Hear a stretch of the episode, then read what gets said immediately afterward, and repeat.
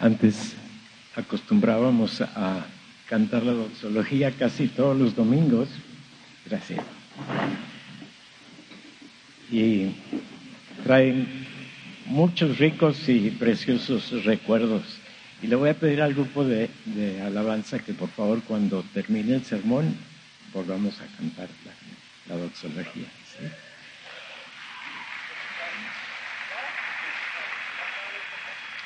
A Rita le tocó hoy predicar allá en, playas y a mí aquí.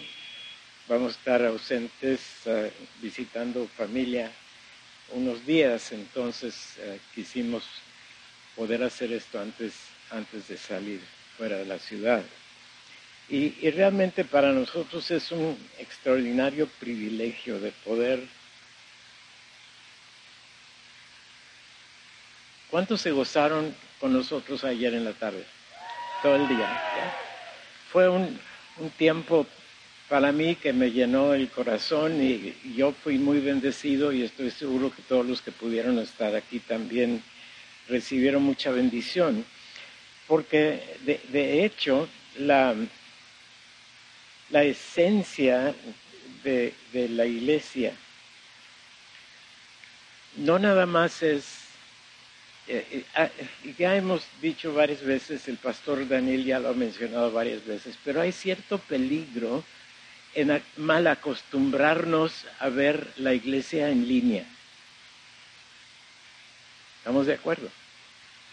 Miren, miren cómo estamos aquí, felices, gozosos, disfrutando no solamente de la presencia de Dios, sino de la presencia de nuestros hermanos, porque somos un cuerpo, somos el cuerpo de Cristo. Y él derramó su sangre para podernos integrar a su cuerpo. Y es un extraordinario privilegio cuando podemos experimentar estar juntos en alabanza, en adoración, en escuchar la palabra, en dar nuestras ofrendas, en convivir unos con otros, en saludarnos, aunque sea con la sana distancia, si es que le hacemos caso, ¿verdad?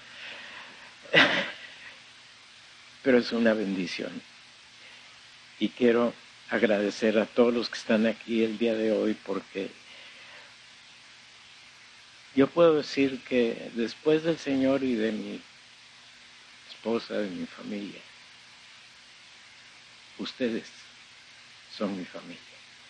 Los amo, los estimo y ahora que voy a estar fuera lo voy a extrañar. Así es que quise pasar este tiempo antes de salir fuera de la ciudad con ustedes y hoy vamos a iniciar una serie que tiene que ver con algo, eh, y, quiero advertir una cosa. Tristemente hay corrientes de lo que se llama judaizantes. Cuando vamos a hablar de lo que vamos a hablar hoy, no se trata en lo absoluto de ninguna forma regresar a la ley. ¿Estamos de acuerdo? Vivimos en la gracia, porque como como celebrábamos en la comunión, el Señor derramó su sangre para que nosotros pudiéramos estar en esta comunión con Él y entre nosotros, sabiéndonos redimidos, agradecidos por su sacrificio y celebrando su resurrección. Amén. Y al estar hablando de lo que vamos a estar hablando durante el resto del mes, que tiene que ver con el tabernáculo y con lo que sucedía antes. Quiero que enfoquemos en una forma muy especial qué es lo que todo eso implica para mi vida hoy. Ya no vivimos bajo la ley. Ya todos los ritos del tabernáculo no se repiten. Pero desde que se instituyó, todo lo de la ley era para señalarnos el camino a la cruz, a nuestra redención y a nuestra vida eterna. Amén. Denle un aplauso al Señor.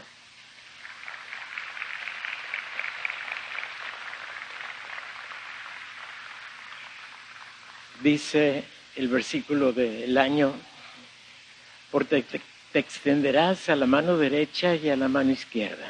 Y aquí está haciendo referencia precisamente a, las estacas que señalaban el perímetro del atrio de donde estaba precisamente el tabernáculo. Pero la esencia de todo lo que vamos a estar viendo es Dios con nosotros. Habla conmigo y dilo, Dios con nosotros. ¿Lo tienes? Pon tu mano aquí. Dios está aquí. Porque Dios está allí contigo como creyente. Allí en Ezequiel 37 dice, voy a poner un espíritu nuevo para que ahora sí puedan estar en contacto conmigo, pero aparte voy a poner mi espíritu en ustedes. Y ha cumplido su palabra, porque con el día de Pentecostés vino el Espíritu Santo a tomar posesión de cada creyente. Y si tú eres un creyente sincero, el Señor ya ha venido en su espíritu a tomar posesión de tu vida. Amén, amén. ¿Lo crees? Grítalo, di amén. Él está conmigo. Y el tema de hoy tiene que ver con Dios con nosotros. Y a nosotros nos está exhortando la palabra, refuerza tus estacas, o sea, plántate profundo en lo que crees. Plántate profundamente en lo que dice la palabra de Dios. Plántate profundamente en la convicción de que ya eres salvo. Y eres salvo para toda la eternidad. Porque la palabra dice para que todo aquel que en él cree, si no, ya creíste, ya tienes vida eterna. Y la, eternidad no se interrumpe para nada. ¿sí? Y tenemos que tener esta seguridad. Y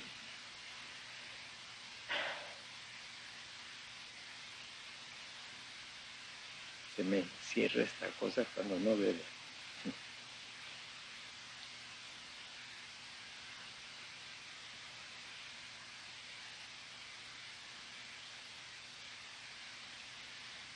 Eh, por eso no debemos depender de lo que viene en línea, porque eso de estar dependiendo de, la, de los aparatos estos, que luego no sabemos especialmente los viejitos como son luego a veces.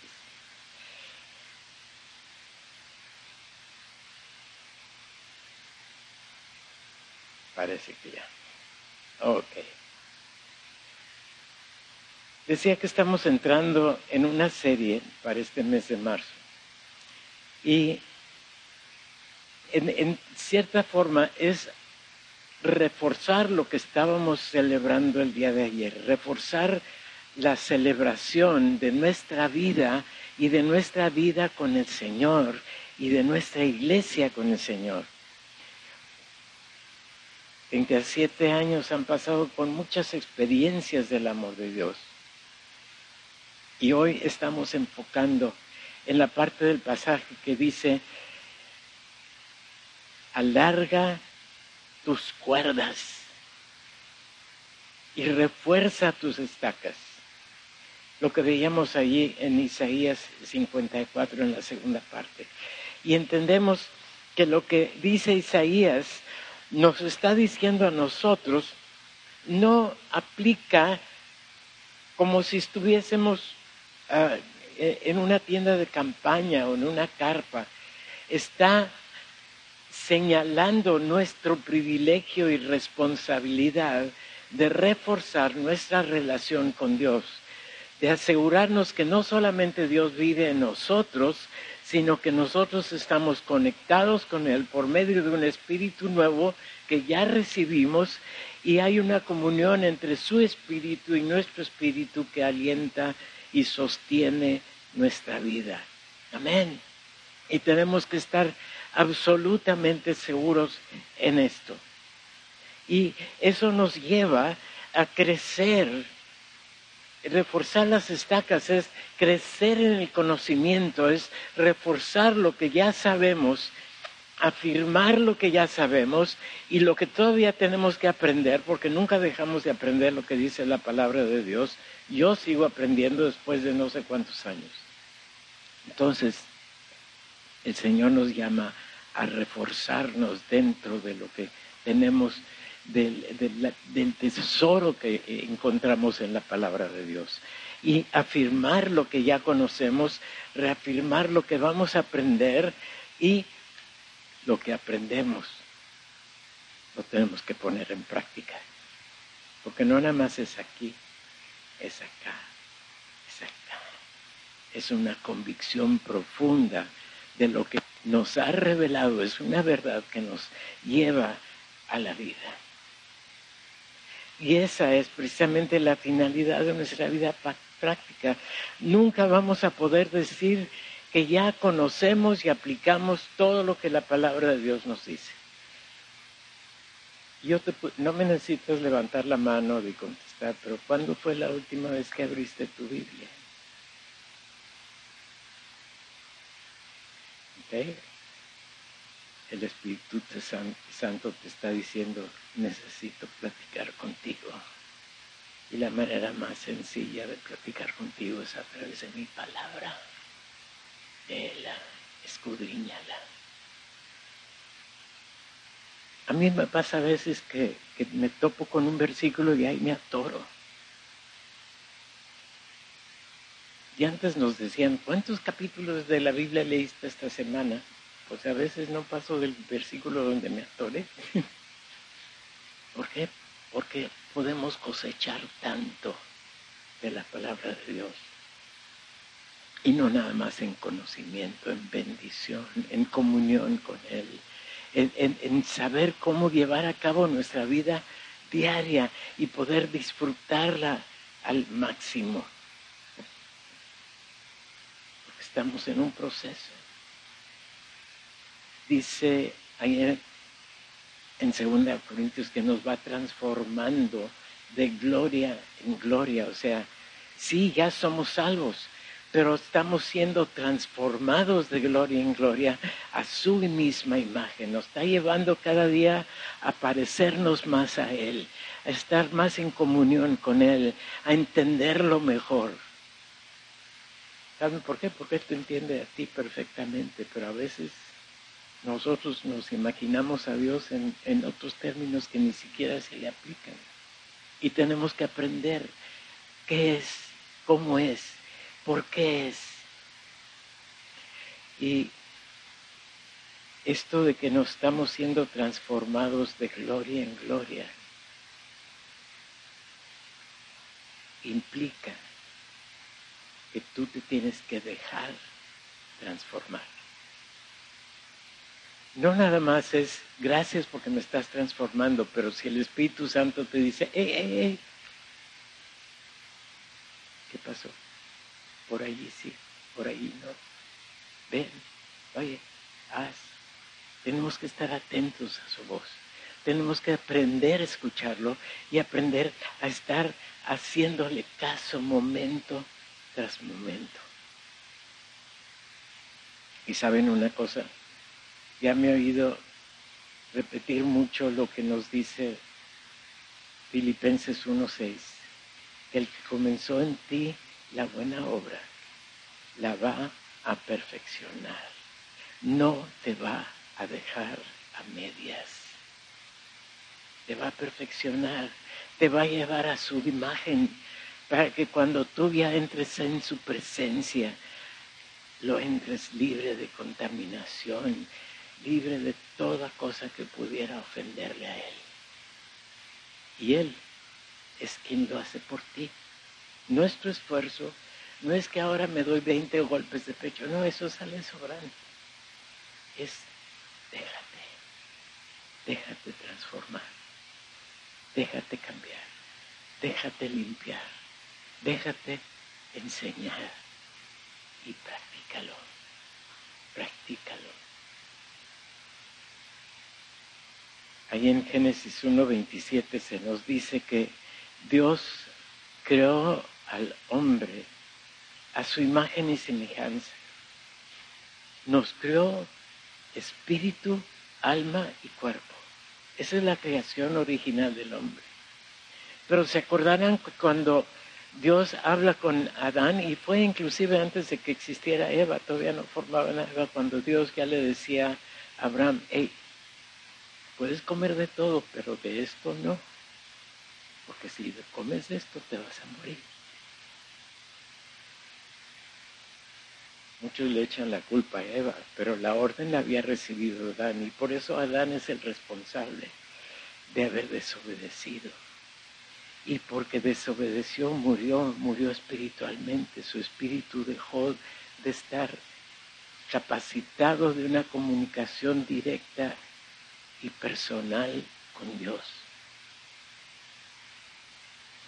Y quiero decirte una cosa, nada de lo que dice la ley de Moisés y todos los ritos que se llevaban a cabo en el tabernáculo, todo lo que eh, eh, los sacrificios, nada tuvieron que ver con el pecado original de Adán. Por eso tuvo que venir Jesús a derramar su sangre para limpiar desde lo que había hecho Adán y todo lo que habíamos agregado nosotros. Y es un sacrificio eficiente, eficaz y suficiente para el perdón total de toda tu culpa. Es extraordinario lo que ahora podemos vivir gracias a lo que Él ya hizo en la cruz. Amén. Entonces,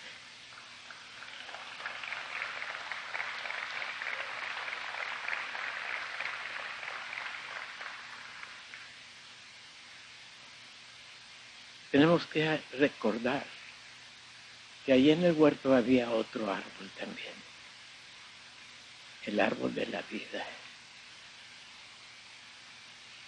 que era la presencia misma de Dios en Jesús ahí en el huerto. Y de ese, Dios no le dijo no comas ese. Le dijo no comas del otro porque no te conviene estar enterado de cuál es el bien y cuál es el mal porque eso te sujeta a un comportamiento. Y Dios no nos quería esclavizados a eso.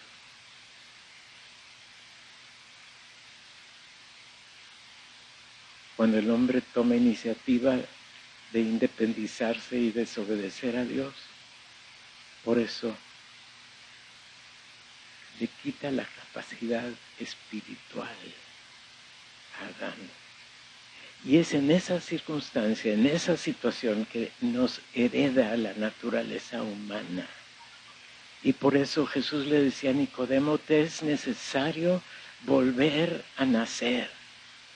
Y fíjense, Nicodemo era un doctor de la ley y no sé qué tantos otros títulos tendría. Y le pregunta, ¿cómo es posible que el hombre siendo viejo vuelva a entrar al vientre de su madre? Antes no le dio el Señor una cachetada. Y con toda paciencia le explica, no estoy hablando de tu cuerpo, estoy hablando de tu espíritu.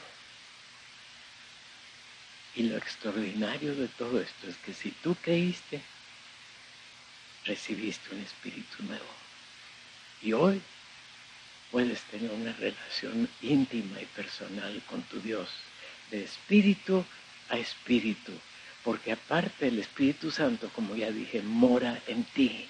Y tu espíritu puede estar en esa constante comunicación con el Espíritu Santo, recibiendo de Él, aprendiendo de Él, dejándote que Él te limpie, dejándote que Él te transforme a la misma imagen a la que originalmente el hombre fue creado y eventualmente la restauración va a ser completa. Veíamos en el grupo pequeño ahí, eh, en, la célula, eh, recordábamos que la salvación se lleva a cabo en tres etapas. ya somos salvos, estamos siendo salvos y vamos a ser salvos. Ya somos salvos porque ya tenemos un espíritu nuevo. Estamos siendo salvos porque Él nos está limpiando, nos está capacitándonos para una relación perfecta con Él. Y finalmente vamos a ser glorificados, vamos a recibir un cuerpo nuevo. Así es que la salvación es de espíritu, alma y cuerpo para entrar totalmente perfectos en su presencia. La justificación, la santificación y la glorificación del creyente. Amén, amén. Más fuerte.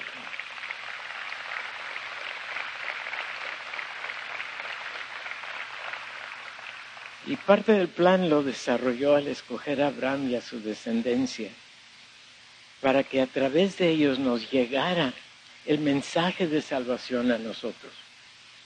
Todo, todo, lo que leemos en el Antiguo Testamento no es para aprender necesariamente la ley, es para ver la presencia y cumplimiento de todas las promesas que nos llevan al creer en Jesucristo como nuestro único Señor y Salvador.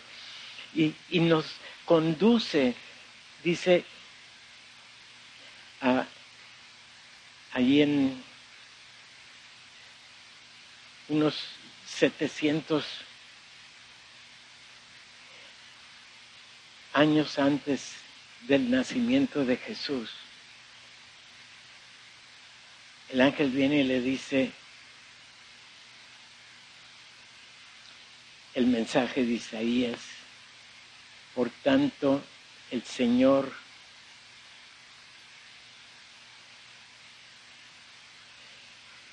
Ay, se me brinca. por tanto, el Señor mismo os dará señal y he aquí la Virgen concebirá y darás a luz un hijo y llamarás su nombre Emanuel. Di conmigo, Emanuel. ¿Qué quiere decir Emanuel? Dios con nosotros. Y en 2 Corintios 3, 6, 6 dice, habitaré y andaré entre ellos y seré su Dios.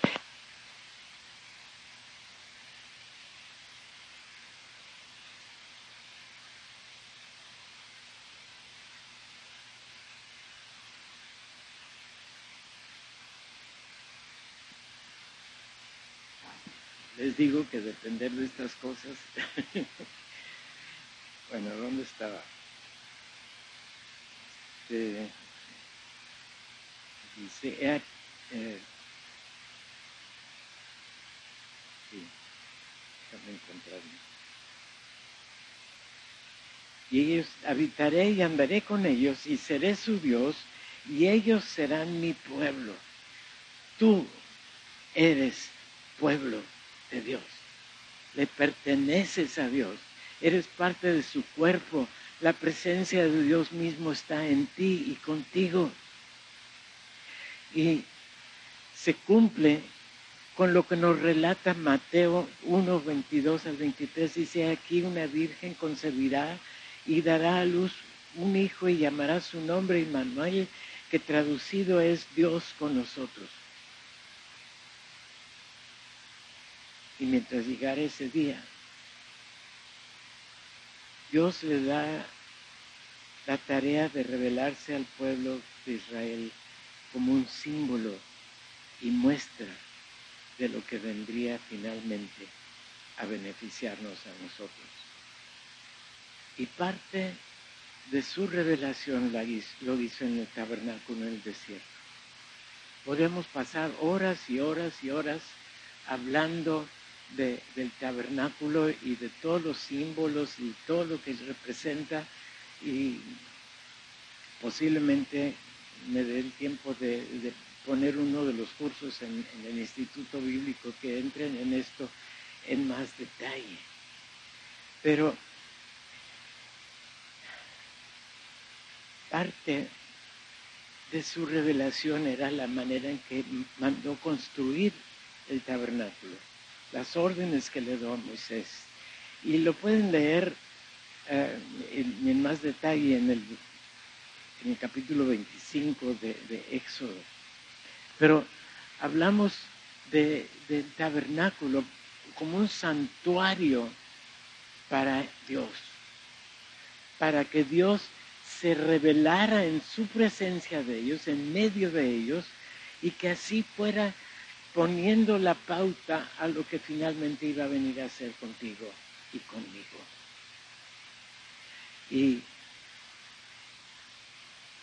la Biblia nos relata que durante el día la presencia de Dios, conforme a todo lo que le mostró, diseñó en el tabernáculo y con todos sus utensilios y todo lo que en ellos eh, está, como digo yo, podemos hablar de esto en más tiempo, pero ahí estaba el tabernáculo, rodeado por un atrio y con varias partes dentro del, del atrio. Había el patio exterior y luego había dos secciones adentro del tabernáculo, uno que se llama lugar santo y otro lugar santísimo, donde se demostraba la presencia de Dios y se señalaba que Dios estaba allí porque de día había una columna de humo que salía del lugar santísimo.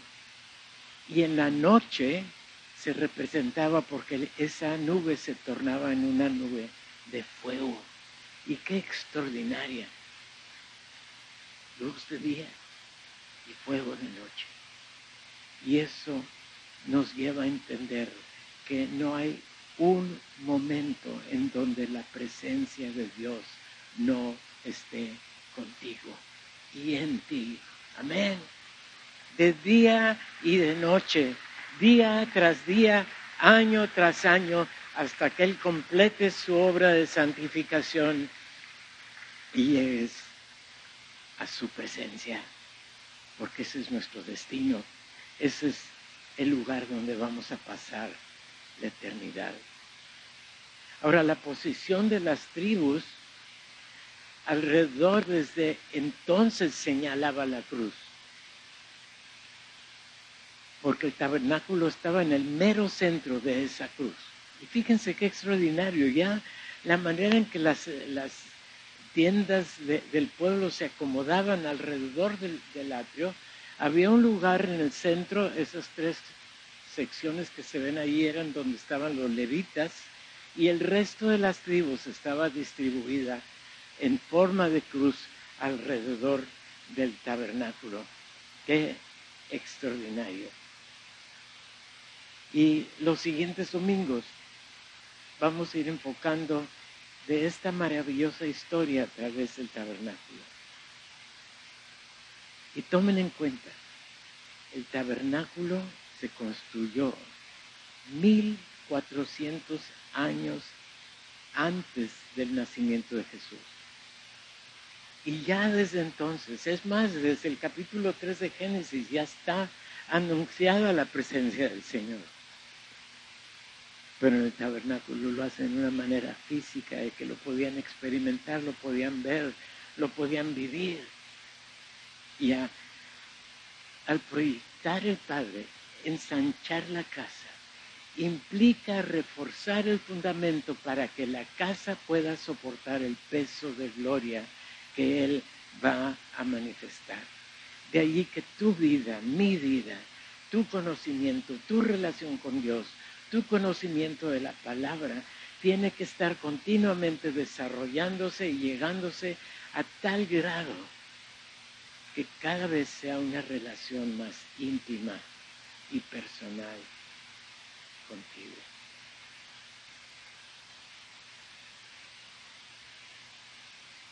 Y el día de hoy está aquí, está en ti, está en mí, está en la iglesia. Amén. Amén.